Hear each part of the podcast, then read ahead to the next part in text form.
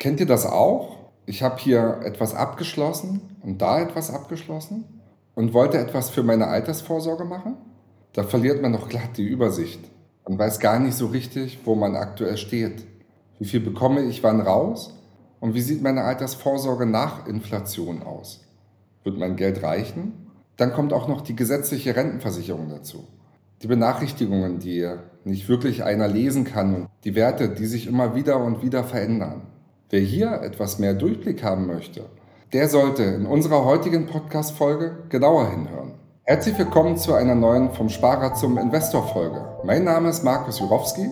Und mein Name ist Robin Hoffmann. Ihr habt es schon mitbekommen. Fabian hat heute das Mikro für die Episode abgegeben. Und das nicht ohne Grund. Denn heute dreht sich alles bei uns ganz um das besondere Thema Ruhestandsplanung. Wenn wir nicht gerade vor Mikro sitzen, bin ich als Geschäftsführer wie auch Berater und Robin als Berater für das Unternehmen der Capri Consult tätig. Als Ruhestandsexperten im Haus unterstützen wir unsere Kunden unter anderem bei der Planung, Vorbereitung und Sicherstellung ihres finanziellen Wohlbefindens im Rentenalter. Und genau dieses erfahrungsbasierte Wissen möchten wir im Rahmen unseres QA vollkommen kostenfrei an euch heute weitergeben. Ihr hattet die Möglichkeit, uns im Vorfeld Fragen zum Thema zu stellen und wir haben jetzt die Antworten für euch. Also lasst uns keine Zeit verlieren. Die erste Zuhörerfrage, die uns erreicht hat, ist folgende. Ich habe gerade meinen ersten Job begonnen.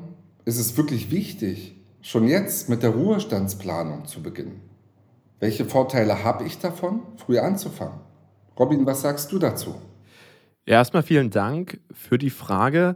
Ich sehe das Thema tatsächlich immer sehr ähnlich zum Profisport. Das heißt, je eher man anfängt zu trainieren, desto höher ist auch die Wahrscheinlichkeit, ganz oben äh, anzukommen. Das bedeutet, je eher man die eigenen Ziele kennt, desto höher ist dann auch die Wahrscheinlichkeit, diese zu erreichen. Das heißt dann aber auch nicht, dass der Weg immer zu 100 Prozent in Stein gemeißelt ist. Dafür ist das Leben einfach viel zu dynamisch. Man muss es regelmäßig updaten und auch an die Lebenssituation anpassen. Und es kommt vor allem auch darauf an, a, was ist meine Ausgangssituation? Es ist auch wichtig, was habe ich für bestehende Vermögenswerte.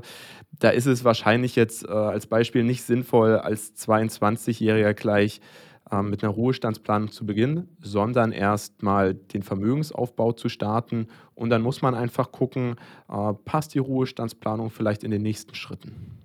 Ja, Robin, es ist, wie du schon sagst, ähm, wenn sich die Ziele festigen oder wenn sich die Ziele gefestigt haben und man im Job auch mit beiden Beinen angekommen ist und eine Planungssicherheit hat, dann kann man auch natürlich den Vermögensaufbau um die Ruhestandsplanung erweitern. Das ist etwas, was man wirklich ganz individuell vom Vermögenstand ähm, der Kunden abhängig machen sollte.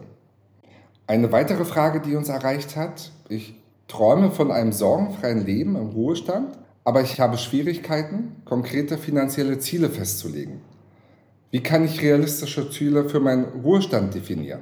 Das ist etwas, was sehr individuell ist. Bei jüngeren Menschen ist es eher problematisch, schon so früh vom Ruhestand zu sprechen. Ich bin ja gerade am Anfang von allem und muss dafür erstmal Sorge tragen, dass ich mein Humankapital, also meine, meine Arbeitskraft, so weit wie möglich ausbaue und schon einmal im Vorfeld die Weichen stelle für die richtige Investitionsstrategie. Soweit es im Rahmen des Möglichen steht, um dann wenn sich die Ziele konkretisieren, nicht wieder neue Finanzprodukte abschließen muss, sondern mit dem, was man schon in die Wege geleitet hat, dann voll durchstarten kann. Also das kann ich nur so zu 100 Prozent unterschreiben. Das ähm, merke ich auch immer wieder in den Beratungen, dass gerade die jüngeren Leute, die noch am Anfang stehen, ähm, denen fällt es einfach schwer, diese Ziele für sich festzulegen. Und da macht es tatsächlich am meisten Sinn, erstmal die Möglichkeiten aufzubauen, um dann, wenn es einfach konkret dann ähm, für einen festgelegt ist, sich dann zu sagen, okay, jetzt kann ich es umsetzen. Wohingegen es eher bei, ich nenne es mal einem fortgeschrittenen Alter ist, dass ähm, muss ich noch mit 67 arbeiten oder kann ich schon ab 55 selber entscheiden, ob ich weiterarbeiten will? Also das sind immer so die zwei Hauptpunkte, die da die Leute umtreiben. Ich beobachte das auch immer häufiger im Berateralltag, dass gerade wenn man so früh ähm, anfängt, schon sich mit starren Finanzprodukten, gerade auch so Versicherungsprodukte, Thema Rürup-Rente, Riester-Rente, ähm, äh, äh, reichlich bestückt oder bestückt wird, sagen wir es mal so, dass man sich einfach die Zukunft verbaut, weil es so unflexibel ist. Und gerade in jungen Jahren weiß ich noch gar nicht, wo meine Reise hingeht, ähm, wo ich eigentlich hin möchte. Und da gilt es immer, Flexibilität zu wahren und äh, zu schauen, wie sich das Arbeitsleben entwickelt. Bleibe ich in Deutschland? Wo möchte ich mein, meine Einkünfte in Zukunft generieren? Und da empfiehlt sich wirklich, wirklich auch, wie du sagst, Robin, Flexibilität zu bewahren. Absolut. Äh, die dritte Frage, die uns erreicht hat, ich frage mich, wie viel Geld ich eigentlich für meinen Ruhestand sparen sollte. Ja, wieder eine sehr spannende Frage. Eine Faustregel gibt es nicht wirklich, weil es ist einfach viel zu individuell. Es kommt wieder mal sehr darauf an, was habe ich vielleicht für eine Rentenanwartschaft schon, was ähm, habe ich abgeschlossen, was habe ich für Investments, wie ist generell mein Plan fürs Leben. Wir machen das folgendermaßen, wir rollen das ja in der Regel von hinten auf. Das heißt, ähm, wir schauen uns an mit unseren Kunden, okay, welche Ziele sollen wann erreicht werden und welche Geldsummen werden dann auch dafür benötigt. Und wenn wir das natürlich ganz wichtig mit der, mit der Inflation einfach rückwärts rechnen, können wir dann sehen, okay, was brauche ich jetzt hier als einmaliges Investment oder auch als regelmäßige Sparrate, um eben meine Ziele zu erreichen, weil dann haben wir schon mal eine Soll-Situation, die wir eben mit der aktuellen Ist-Situation vergleichen können. Und die Ist-Situation ist halt eben die, ähm, was habe ich bisher schon abgeschlossen, was habe ich für Investments, wie bin ich dort aufgestellt, um dann halt die weiteren Schritte auch für einen selbst zu finden.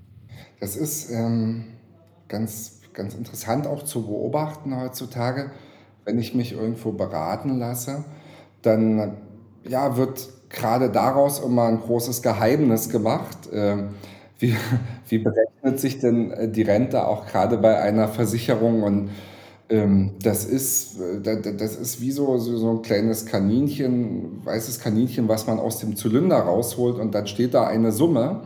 Aber äh, glaubt uns, eine Rente ist berechenbar. Und es ist die Frage, wie viel Euro habe ich wie lange, zu welchem Zins und äh, welche Rente kann ich mir da rauszahlen lassen. Das kann man alles berechnen heutzutage, es ist kalkulierbar und äh, aus unserer Sicht muss da kein Geheimnis mehr draus gemacht werden. Absolut nicht. Ne? Das sind wir wieder bei dem Thema Transparenz schafft halt Sicherheit in jeglichen Lebenslagen. Genau. Eine äh, nächste Frage, die uns erreicht hat, Robin, bei der Planung meines Ruhestands möchte ich meine Lebenshaltungskosten einschätzen können. Welche Faktoren sollte ich dabei berücksichtigen, um eine realistische Vorstellung zu bekommen?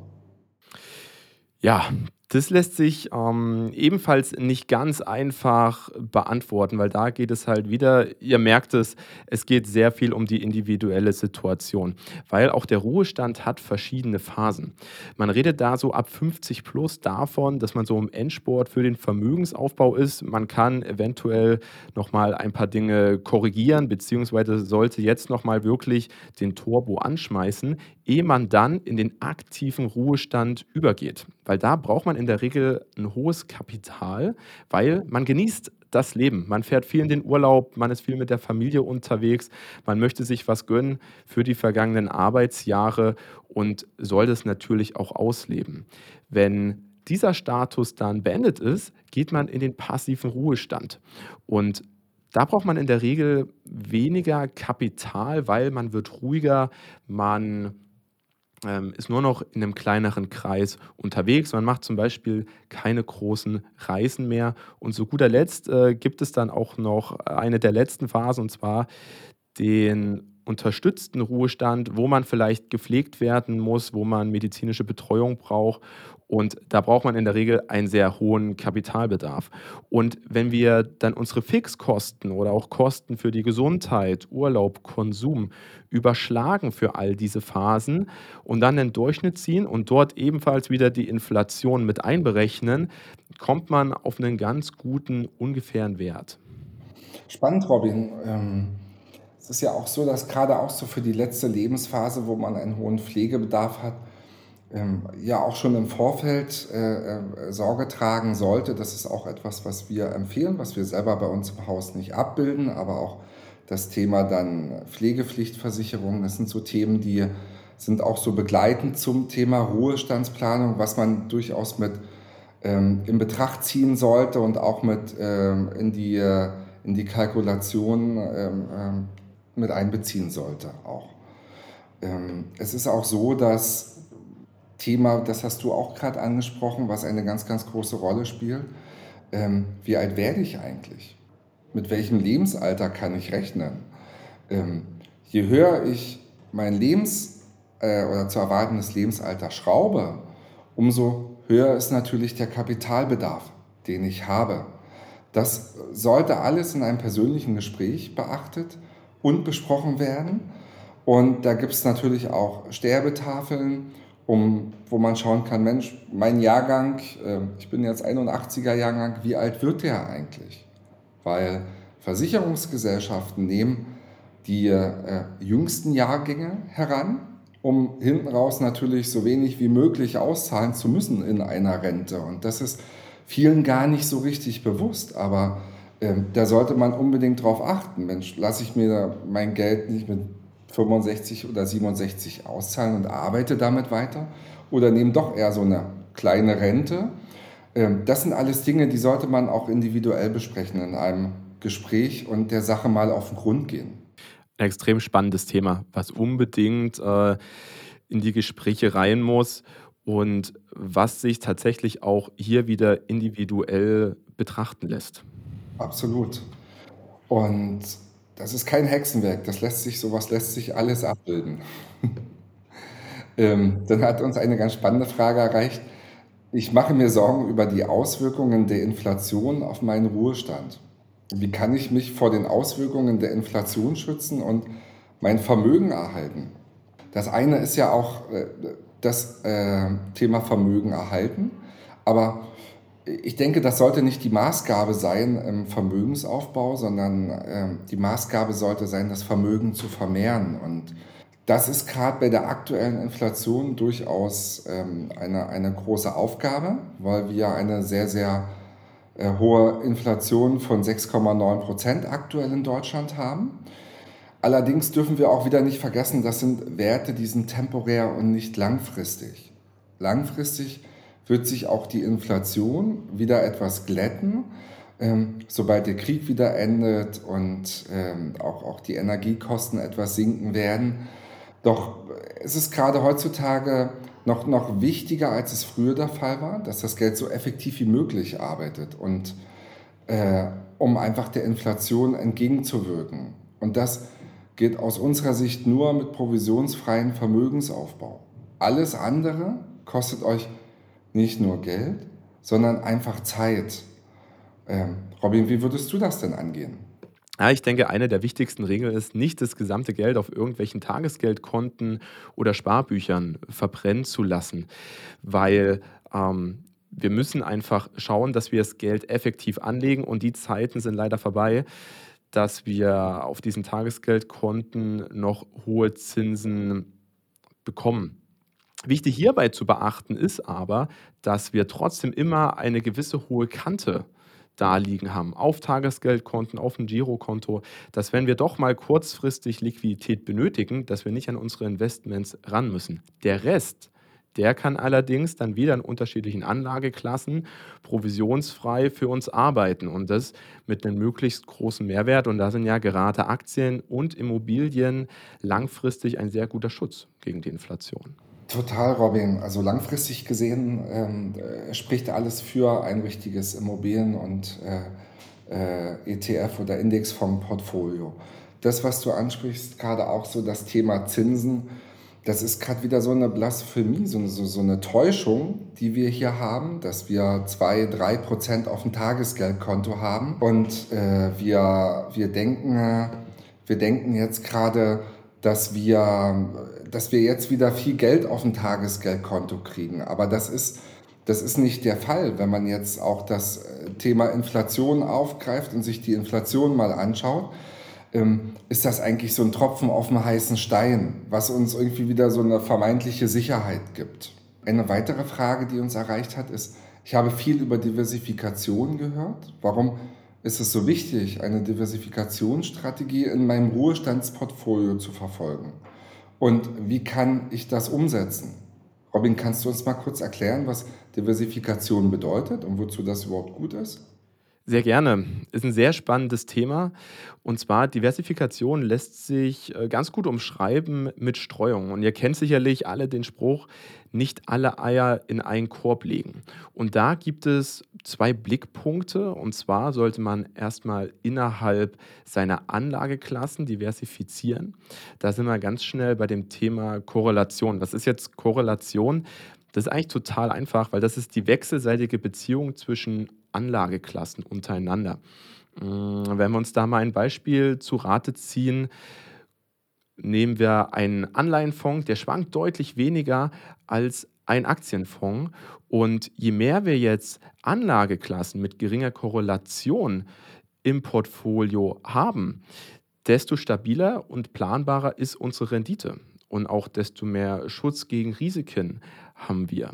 Und dann gibt es noch den zweiten Blickpunkt, und zwar, das ist die Diversifikation innerhalb der Anlageklassen. Wenn wir uns da, wir nehmen wieder den, den Aktienfonds, wenn wir da breit streuen auf die unterschiedlichsten Länder, Branchen und Einzelaktien, bekommen wir dort ebenfalls eine stabilere Rendite und minimieren gleichzeitig auch die Risiken. Also Robin, wenn ich das mal so ähm, äh, zusammenfassen kann, dann äh, haben wir durch, durch die Streuung, durch die breite Streuung einfach mehr Sicherheit, äh, um äh, positive Renditen zu erwirtschaften. Ist das richtig so?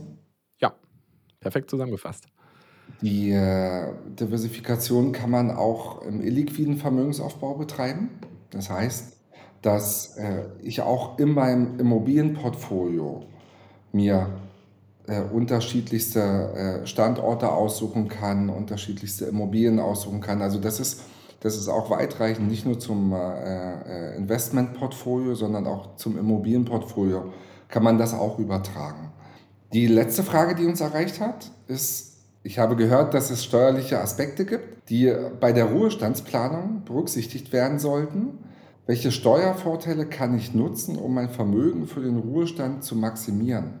Wenn ich eine Rente beziehe, ist es etwas abhängig von meinen Freibeträgen, jedoch wird diese in der Regel besteuert. Also muss man sich mal überlegen, ich bilde Vermögen für mein Alter aus meinem versteuerten Geld, um es dann wieder versteuern zu müssen. Total verrückt. Aber das ist wichtig, um einen realistischen Wert auch berechnen zu können. Genauso wichtig wie die Inflation mit einfließen zu lassen. Auf dem Weg zur Rente sollte ich allerdings extrem Wert darauf legen, nicht nur aus meinem versteuerten Geld, also aus meinem Einkommen, Vermögen zu bilden, sondern auch mit der Einkommensteuer arbeiten. Wir müssen uns mal vorstellen, mit einem Einkommen von 5000 Euro brutto befinde ich mich schon im Spitzensteuersatz in Deutschland. Das heißt, ich zahle 17.000 Euro Steuern pro Jahr. Hier gilt es, sich einen Großteil davon wiederzuholen und aus Einkommensteuer Vermögen zu bilden. Das kann man am besten mit Immobilien erreichen und nicht irgendwelchen unrentablen Versicherungsprodukten wie Riester-Renten oder Rürup-Renten, die völlig unflexibel sind. Wenn ihr hier genauere Fragen habt, dann schaut mal in die Show Notes und schreibt mir gerne eine Nachricht wenn ihr jetzt noch mehr über das Thema finanzielle Sicherheit im Alter erfahren wollt oder Unterstützung bei der praktischen Umsetzung braucht, füllt gerne unser Kontaktformular aus. Das findet ihr in unseren Shownotes. Dann besprechen wir persönlich, welche Strategie am besten zu euch passt. Abonniert außerdem unseren Kanal, um nichts zu verpassen, denn schon nächste Woche gibt es eine spannende neue Folge. Bis zum nächsten Mal, euer Markus und euer Robin.